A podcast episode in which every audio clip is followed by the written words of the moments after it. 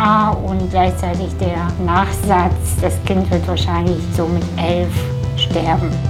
Ich kann mich an der Nase kratzen. Den Lippenstift habe ich mir heute Morgen auch selber drauf gemacht. Und dann habe ich gesagt, hier, da ist noch Fischstäbchen im Salat. Ja, und dann habe ich gemerkt, ich habe die Panade eingeatmet. Das ging dann wieder vor noch zurück. Wenn man einmal fast erstickt ist, dann bist du dir dieser Gefahr bewusst. Ich möchte einfach transportieren, es ist alles okay. Herzlich willkommen beim Podcast Risiko Leben. Hier ist Alena und heute bin ich mit Carsten in Hamburg zu Besuch bei Anastasia Umrig. Schön, dass wir bei dir sein dürfen, Anastasia. Hallo. Ja, hi, ich freue mich sehr. Dein ganzes Leben ist sozusagen ein Risiko, denn du bist mit einer Nervenerkrankung auf die Welt gekommen. Genau, ja, das ist ja eine Nervenerkrankung, Muskelatrophie. Muskelschwund, ist das richtig auch? Kann ja, man das so sagen? Das sagt man so im Volksmund, sage ich mal. Und eigentlich ist das ja eher das, was die Muskelatrophie bedeutet. Also eben das Schwinden der Muskeln. Aber das, man kennt es unter dem Oberbegriff Muskelschwund, ja. Am Ende ist es auch fast egal. Ich wollte gerade sagen, das ist wahrscheinlich das, was du eigentlich normalerweise gar nicht unbedingt ins Zentrum stellst von dir, dass du eben erkrankt bist. Denn du machst viele andere Dinge und bist äh, ganz aktiv, aber trotzdem hat es jetzt natürlich für unsere Geschichte oder für diesen Podcast schon eine Bedeutung. Genau, und ich stelle das inzwischen nicht mehr in den Vordergrund. Aber es gab Zeiten, da habe ich gedacht, ich bin die Erkrankung. Es hat auch einfach viele Jahre gedauert, selber zu begreifen, es ist ein Teil meines Lebens oder hat meine Persönlichkeit geprägt, aber das bin nicht ich.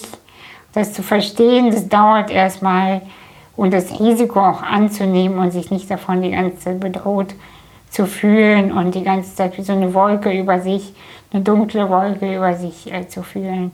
Um das mal auch deutlich zu machen für alle, die zuhören und dich jetzt nicht sehen können, du sitzt in einem elektrischen Rollstuhl. Auch immer, du kannst nicht laufen oder sitzen selbstständig, ist das richtig? Äh, sitzen kann ich ja schon, eben im Rollstuhl, aber ähm, ich habe eine Kopfstütze und einfach ähm, vielleicht ein bisschen mehr Unterstützung.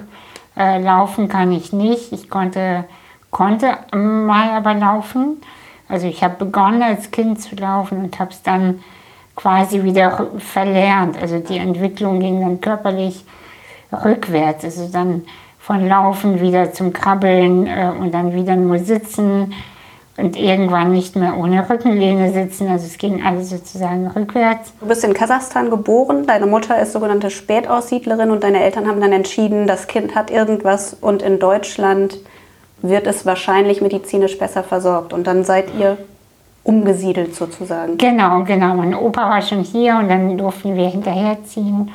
Und äh, hier kam dann die Diagnose in äh, Hamburg in einem Krankenhaus äh, SMA und gleichzeitig der Nachsatz, äh, das Kind wird wahrscheinlich so mit elf sterben. Kannst du dich an den Moment noch erinnern? Na, äh, ich kann mich an den Moment erinnern, aber ich habe es ja nicht verstanden. Ich konnte die Sprache nicht. Ich weiß nur, dass mein Opa auf einmal der, als einziger die Sprache konnte, das verstanden hat und ist erstmal einfach nur rausgegangen. Und daran erinnere ich mich, dass ähm, auf einmal so irgendwie so eine komische Stimmung war.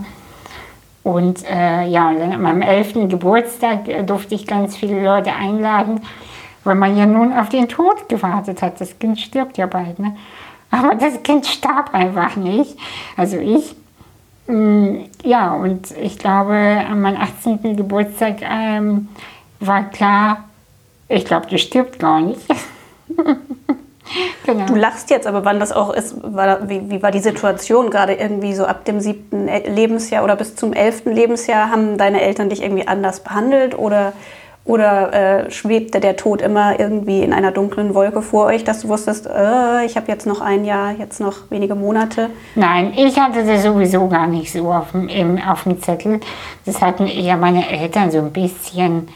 Diese, das war so eine Enttäuschung von, äh, wir haben ein behindertes Kind, gleichzeitig aber auch die, äh, was machen wir, wenn sie echt früher stirbt, oh Gott, oh Gott. Aber ich wurde weder besonders verwöhnt, noch durfte ich mehr als andere Kinder. Wie bist du denn mit der Diagnose umgegangen? Mm, für mich war die Diagnose insofern nichts Besonderes, weil ähm, ich kannte das ja gar nicht anders. Das war ja mein Körper. Ich glaube, äh, das Problem äh, überhaupt äh, fing an, als ich gemerkt habe, da war ich ungefähr neun, wie die Kinder im Hof ähm, auf mich anders reagierten. Äh, wir spielen nicht mit einer Behinderten und so. Da habe ich erst zum ersten Mal verstanden, dass ich eine Behinderung habe. Das hört sich total bescheuert an, aber ich habe das nie vermisst, irgendwie äh, laufen zu können oder irgendwas zu machen.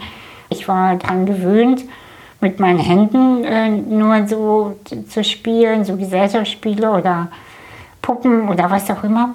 Und erst als die Kinder mich angefangen haben auszuschließen oder zu hänseln, da habe ich begriffen, oh ja, okay, scheinbar bin ich anders. Ja, das war so der blöde Moment. Hast du dich dann auch anders benommen oder hast du versucht, möglichst so zu sein wie die anderen? Ich habe sehr versucht zu sein wie die anderen und besser. Soll es witzig sein? Ich war sehr schlagfertig. Ja, mit meinen Sprüchen sozusagen konnte mir keiner zu nahe kommen. Ich habe die gleich geköpft, ne, sozusagen. Und ähm, ja, hat sich das denn gelohnt? Hast du dir dann so einen äh, Ruf aufgebaut bei den Kids im Hinterhof? oder? Bei den Kids nicht. Also später in der Pubertät war es natürlich für mich wichtig, dass mir auch keiner wehtut. Das war mein Schutz auch. Warst du in Regelschulen oder in Sonderschulen? Ich war tatsächlich auf einer Sonderschule. Also meine, zumindest bis zu meinem 16. Lebensjahr bin ich auf so einer Schule für Körperbehinderte, hieß es damals, gekommen, weil damals Inklusion noch nicht so ähm, im Mainstream war. Und er war halt mit Kindern in einer Klasse, die teilweise nicht wussten, welcher Tag nach Montag kommt. Und ich war total unterfordert, mir war echt langweilig. Und später aber dann habe ich meine Realschule nachgeholt, das war auf eine Handelsschule. Und dann bin ich mit 19 Jahren das erste Mal in ein Unternehmen gekommen äh, und da hatte ich zum allerersten Mal überhaupt Kontakt äh, mit nur nicht, ich war total in der Minderheit. Auf einmal habe ich das verstanden, äh, wie es ist, in der Minderheit zu sein. Das kannte ich vorher gar nicht. Was hast du gemacht dort? Ich habe meine Ausbildung gemacht zur großen Außenhandelskauffrau. Ich war die erste, die mit Assistenz dort eingestellt wurde. Und das war so für uns alle neu. Was macht die Assistenz dann alles für dich? Alles außer Denken. Schreiben auch? Nein, am Computer tippe ich selber tatsächlich, ja. Okay, gut. Also, ich kann alleine tippen. Den Lippenstift habe ich mir heute Morgen auch selber drauf gemacht. Ich kann mich an der Nase kratzen. Ich esse alleine, ich kann auch alleine trinken. Also sie muss für mich die Schubladen aufmachen. Sie muss für mich alles, was an meinem Körper ähm, passiert, auch Jacke an- und ausziehen, ähm, Telefonhörer abgeben, wobei später habe ich mir ein Headset organisiert. Manchmal musste sie für mich einen Ordner äh, holen oder einsortieren und halt in der Kantine. War das von Anfang an gewohnt für dich, dass du jemanden hattest, der sich um dich kümmert oder äh, auch eine Umstellung? Mm, nee, ich hatte immer meine Eltern und zum allerersten Mal Assistenz im Unternehmen und damals waren das noch Zivildienstleistende. Das, äh, das, war eine, also das war insofern eine doppelte Belastung, weil ich war zum allerersten Mal in einem Unternehmen, zum allerersten Mal mit Vorgesetzten, nicht behinderte mit Azubis. Dann hatte ich einen Zivi neben mir, der genauso jung war wie ich, der arme Junge. Und ich musste auch lernen, äh, ihm Anweisungen zu geben. Hol mal den Ordner oder äh, keine Ahnung, wenn man so ein Meeting hat mit dem Vorstand, da musst du erstmal dem Zivi sagen, der soll sich ordentlich anziehen. So Kleinigkeiten, die fallen mir heute leicht, das einfach zu kommunizieren. Aber damals war ich so angespannt, bloß nicht negativ aufzufallen, weil mir der Job wichtig ist. Wie war denn das Zusammensein mit den nicht behinderten Menschen? Das war neu. Und ich, ich habe erstmal ein bisschen gebraucht zu verstehen, dass meine Behinderung nicht im Vordergrund steht. Ich, ich hatte immer das Bedürfnis, mich zu erklären, bis mir irgendwie eine Freundin dann auch gesagt hat, mit der ich mich dann angefreundet hatte, du, Das interessiert nicht mehr. Das interessiert niemanden hier. Du wolltest nochmal betonen, was du alles kannst. Genau. Ich wollte, äh, das wurde gar nicht hinterfragt, aber ich wollte es trotzdem betonen. Ich hätte jetzt gedacht, du musst im Gegenzug dich immer rechtfertigen, warum du etwas nicht kannst oder die Leute fragen, was du alles nicht kannst und dann musst du das alles erzählen. Das gibt es natürlich auch. Aber ich glaube, wenn wir Dinge zum Thema machen, dann bleiben sie das Thema. Weil ich ein paar blöde Erfahrungen hatte, dachte ich, ja, die anderen denken das doch bestimmt auch. Kannst du mal ein Beispiel geben, was für blöde Erfahrungen es da so gibt? Ach, zum Beispiel sowas wie, wenn ich einkaufen gehe, dass die Assistenz angesprochen wird und nicht ich. Passiert. Aber ich merke das an mir auch. Es gibt auch in mir Unsicherheiten. Zum Beispiel, äh, wenn mir eine blinde Person begegnet, ist mir schon mal aufgefallen, dass ich lauter spreche als nötig. Das ist peinlich. Aber es passiert, ja. Und einfach so eine Weichheit in sich zu entwickeln für die Unsicherheit der anderen. Hängt wahrscheinlich auch immer von der Tagesform ab. Ne? Ich könnte mir vorstellen, wenn das häufiger vorkommt, hast du irgendwann auch keinen Bock mehr, ruhig und sanft zu sein, sondern auch einfach mal zu sagen, jetzt hört doch mal auf. Ja, genau. Aber das kann man dann, glaube ich, auch ganz deutlich sagen. Und sagen, äh, sind Sie gerade verunsichert von mir? Das kommt an. Das dann sind die Leute erstmal irritiert. Noch verunsicherter. Ja, ja, ja, aber merken dann im nächsten Moment auch, was sie überhaupt gemacht haben. Oh Gott, sorry, ja. Und ich habe wirklich auch äh, Chefs auch gehabt, Abteilungsleiter, die waren erstmal total unsicher. Was kann sie? Wie können wir mit ihr reden? Was können wir ihr an Aufgaben geben? Und die waren nach drei Wochen so easy, dass die dann gesagt haben, ja, wollen wir einen Kaffee trinken gehen in der Kantine. Und dann haben wir uns unterhalten, als würden wir uns ewig kennen. Und die haben mir alle immer dann am Ende gesagt, die Probleme, von denen ich dachte, dass wir sie haben werden, äh, die waren überhaupt gar nicht da. Wie lange bist du dort geblieben? Drei Jahre die Ausbildung und ein halbes Jahr noch gearbeitet. Und dann habe ich gekündigt. Der Schock für deine Eltern. Ich wollte damals ähm, mein Abitur nachholen und äh, ich wollte studieren. Ich habe dann auch angefangen zu studieren. Was denn? Soziale Arbeit habe ich studiert. Ja, wie es dann halt so ist, habe ich dann aus Versehen ein Kunstprojekt gegründet. Und äh, das wurde dann so erfolgreich, dass ich mich entscheiden musste, ob ich das mache oder studiere. Und ich habe mich für die Kunst entschieden. Aus Versehen. Wie gründet man denn aus Versehen ein Kunstprojekt?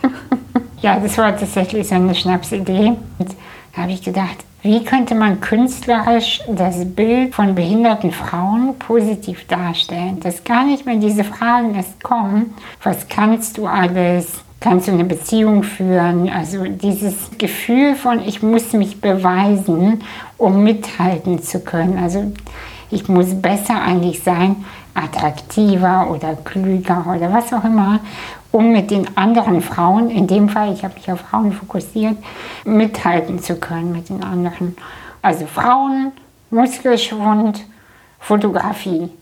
Also war das so der erste Schritt äh, in das Leben, was du heute führst als selbstständige Autorin genau. und Coach und Speakerin? Genau, ja, damals habe ich damit begonnen und daraufhin habe ich ja noch äh, ein Label dann gegründet. Ich hatte eine Assistentin, sie war Designerin, haben wir gesagt, oh, wir müssen irgendwas mit Design machen. So irgendwie so ein Produkt, was die Leute anziehen. Ja, haben wir das so gemacht. Und dann waren auch 150 T-Shirts über Nacht ausverkauft. Und wir waren so, okay, es funktioniert, wir müssen irgendwie was draus machen. Und daraus äh, ist ja Inclu was entstanden. Und das alles zusammen, das war alles so ein Topf, an der Stadt in Clovas haben wir, habe ich, ja, so sieben Jahre, sechs, sieben Jahre gemacht. Mhm. Also auf der einen Seite diese Fotos und Ausstellungen und Vorträge mhm. dazu und auf der anderen Seite ein Modelabel. Genau. T-Shirts gemacht. Genau. Wie ging es mhm. weiter? Also die Wahrheit ist, dass ich mit Herzhasen ins Bett bin, kaum geschlafen habe. Wie alt bist du da? Mitte 20 oder so? Da war ich ja, 27 bis 29 und dann hat mir das Leben ja geholfen. Ich äh, hatte ja eine Nahtoderfahrung. Und mit diesem Cut hatte ich die Erlaubnis, einen Cut zu setzen. Was ist passiert? Oh, ich habe mich beim Essen verschluckt. Du isst mit einem Freund zu Abend Genau. Fischstäbchen, dein Ja. Lieblingsessen, Damals, ich habe seitdem nicht mehr Fischstäbchen gegessen. Und dann verschluckst du dich. Das könnte jedem passieren oder ist das auch etwas, was mit deiner Erkrankung zu tun hat, weil du nicht gut schlucken kannst oder da Schwierigkeiten hast? Beides, beides. Also bei mir ist die Gefahr höher mit Sicherheit. Ich muss sehr achtsam sein beim Essen, nicht so viel dabei reden, ähm, lieber zuhören. Und ähm, ich hatte an dem Tag richtig schlechte Laune, das weiß ich noch. Und ich war total genervt von meinem Kumpel, der hier gewohnt hat, für eine Woche. Und das war unser letzter Abend. Ich habe ich hab Fernseher geguckt und er kam nach Hause und dann habe ich gesagt, du, hier, da ist noch Fischstäbchen und Salat, aber wenn du willst, kannst du was nehmen.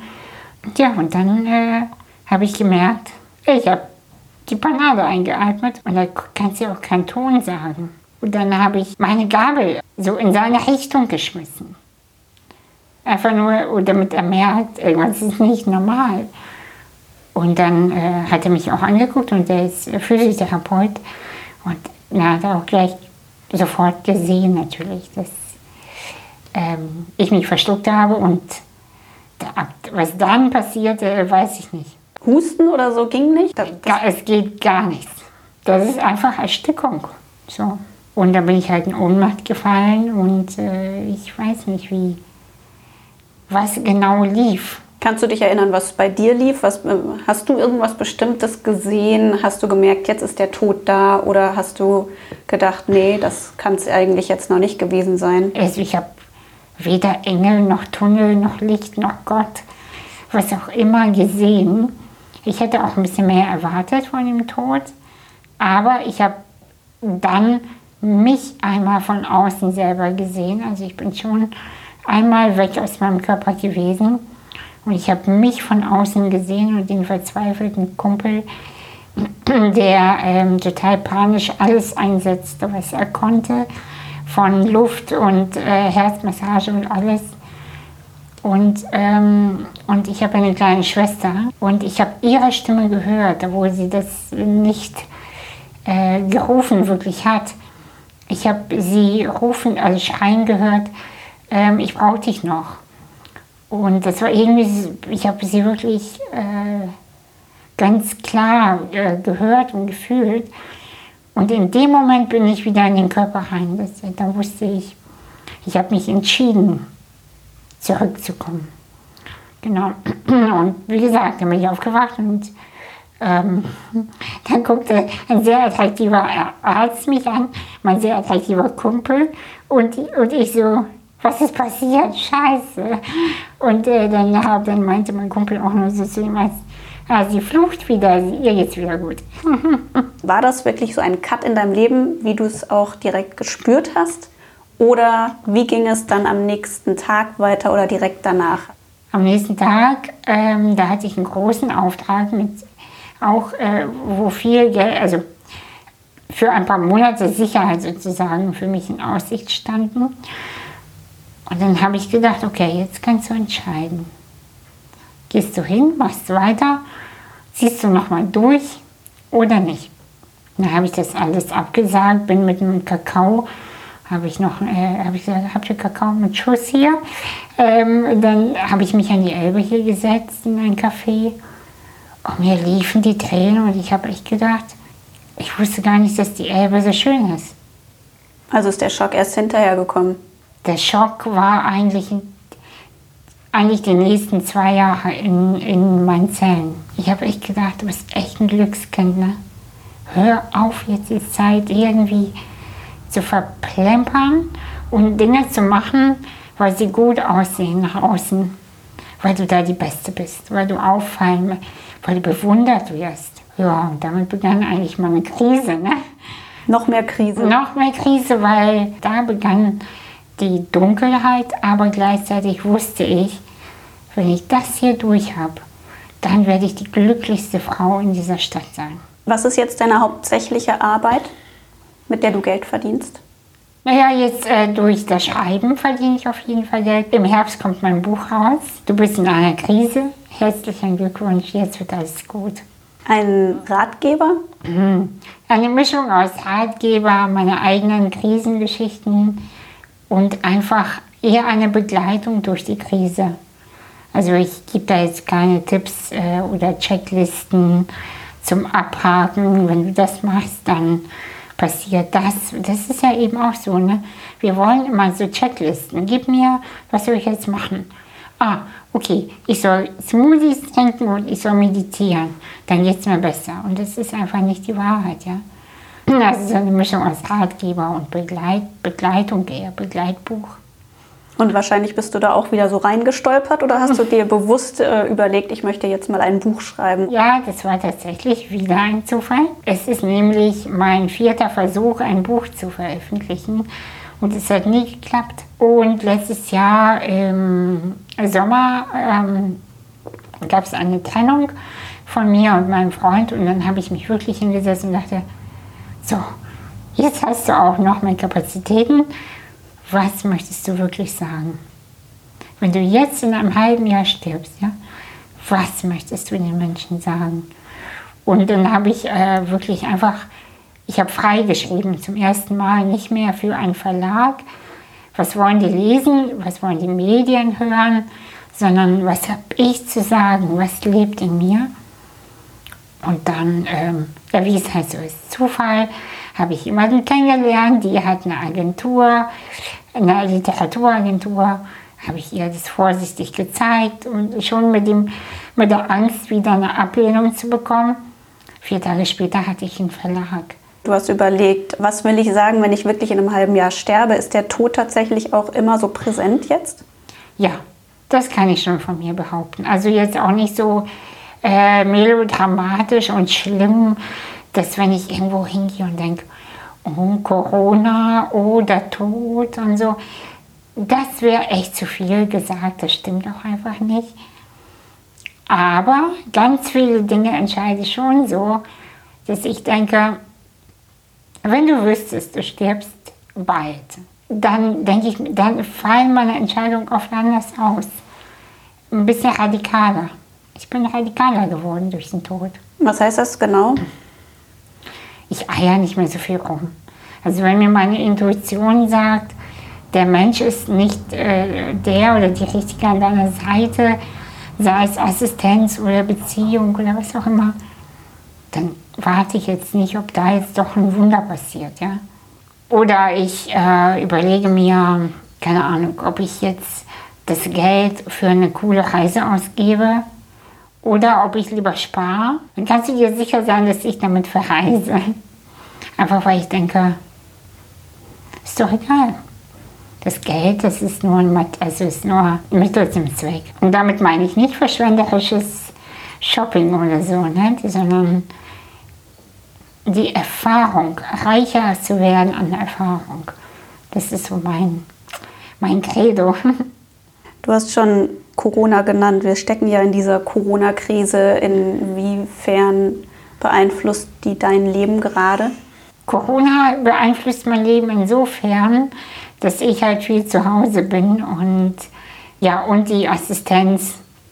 Ich meine, bei mir arbeiten fünf bis sieben Personen. Ich weiß nicht, was die in ihrem privaten Raum machen, wen die sehen, ob sie sich wirklich an alles halten. Und man weiß natürlich auch nicht, was würde der Virus mit mir machen. Beunruhigt dich das, dass du krank werden könntest? Weißt du, wenn man einmal fast erstickt ist, dann bist du dir dieser Gefahr bewusst und es ist unangenehm, keine Luft zu bekommen. Aber gleichzeitig weiß ich auch, dass die Angst uns anfälliger macht, überhaupt krank zu werden. Und mich stört ehrlich gesagt die Kommunikation über Corona, dass man so tut, als wäre man vollkommen diesem Virus ausgeliefert und das stimmt einfach nicht. Also es wird nirgendwo erklärt, wie man sich gesund ernährt oder bleibt oder weil wir können was für uns tun, für unser Immunsystem. Smoothies trinken. Zum Beispiel. Meditieren. genau, genau. Ja, und einfach bewegen und einfach dieses, äh, die, die Glückshormone oben halten. Das können wir. Klar, es ist nicht so einfach. Es ist jetzt auch echt nach einem Jahr wirklich, die Luft ist einfach raus. Ne? Auch bei mir. Aber ja, ich glaube, wir müssen, aber dieses, diese Opferhaltung auch in dieser Pandemie, das stört mich wirklich. Bist du angekommen, da wo du sein wolltest jetzt, hier und heute? Oder bist du immer noch am Suchen, was, was du eigentlich machen möchtest? Ich bin auf jeden Fall glücklicher denn je. Aber ich möchte, hm, ich habe noch sehr viel zu sagen, habe ich das Gefühl. Also ich freue mich jetzt auf, auf das Buch, was kommt und bin sehr gespannt, was die Menschen darüber denken. Und wenn das gut ankommt, dann werde ich weiter nach den Wörtern suchen für meine Emotionen. Ich möchte einfach transportieren, es ist alles okay. Das ist meine Hauptmessage. Anastasia Umrig, ich danke dir für das Gespräch. Ich danke dir. Das war der Podcast Risikoleben und heute gibt es eine kleine Überraschung, nämlich Markus ist dabei. Hallo. Aus der Elternzeit heraus. Wie geht's dir? Erzähl mal. Ähm, ja, mir geht's eigentlich ganz gut. Ich würde ganz gerne mal wieder ein bisschen schlafen. Das wäre das wär wunderschön. Ähm, aber ja, es ist großartig. Äh, meine Kleine fängt jetzt langsam an zu krabbeln und das ist wirklich unfassbar, dem äh, beiwohnen zu dürfen, sie aufwachsen zu sehen. Also ich kann wirklich jedem nur, auch vor allen Dingen jedem Vater nur empfehlen, Elternzeit zu nehmen. Und nebenbei kann man dabei auch wunderbar Podcast hören. Du bist immer dabei, jede Folge wirst du vermutlich ähm, verfolgen. Ja, absolut. Ich höre das natürlich immer. Du machst einen ganz ausgezeichneten Job. Und wo wir bei dem Wort ausgezeichnet sind, deswegen wollte ich auch, dass du mich mal reinholst. Ich habe nämlich eine E-Mail bekommen und rate mal, äh, was da drin stand. Erzähl. Risikoleben hat den European Publishing Award 2021 gewonnen. Was? Das ist ja fantastisch. Vielen Dank an die Jury, vielen Dank an die Hörer. Ähm, das ist wirklich ein, ein, ja, ein ganz tolles äh, Zeichen. Wir geben uns hier auch echt Mühe, hier den, äh, das Beste immer abzuliefern. Und das ist ganz toll, wenn, man, wenn das auch mal belohnt wird. Ich bin auch ganz sprachlos. ja, ich, ich hoffe, wir schaffen das mal Social Distancing-mäßig einmal anzustoßen mit einer Limonade oder so. Und wir lassen euch daran teilhaben, an unserer riesengroßen Freude, dass wir diesen Preis gewonnen haben. Das zeigt, dass wir hier weitermachen und das machen wir. Also seid gespannt auf die nächsten Folgen. Ich freue mich, wenn ihr dabei seid. Und dir alles Gute, Markus, weiterhin mit deiner kleinen Tochter und deiner Familie. Bis dann, macht's gut. Tschüss. Mach's gut. Ciao.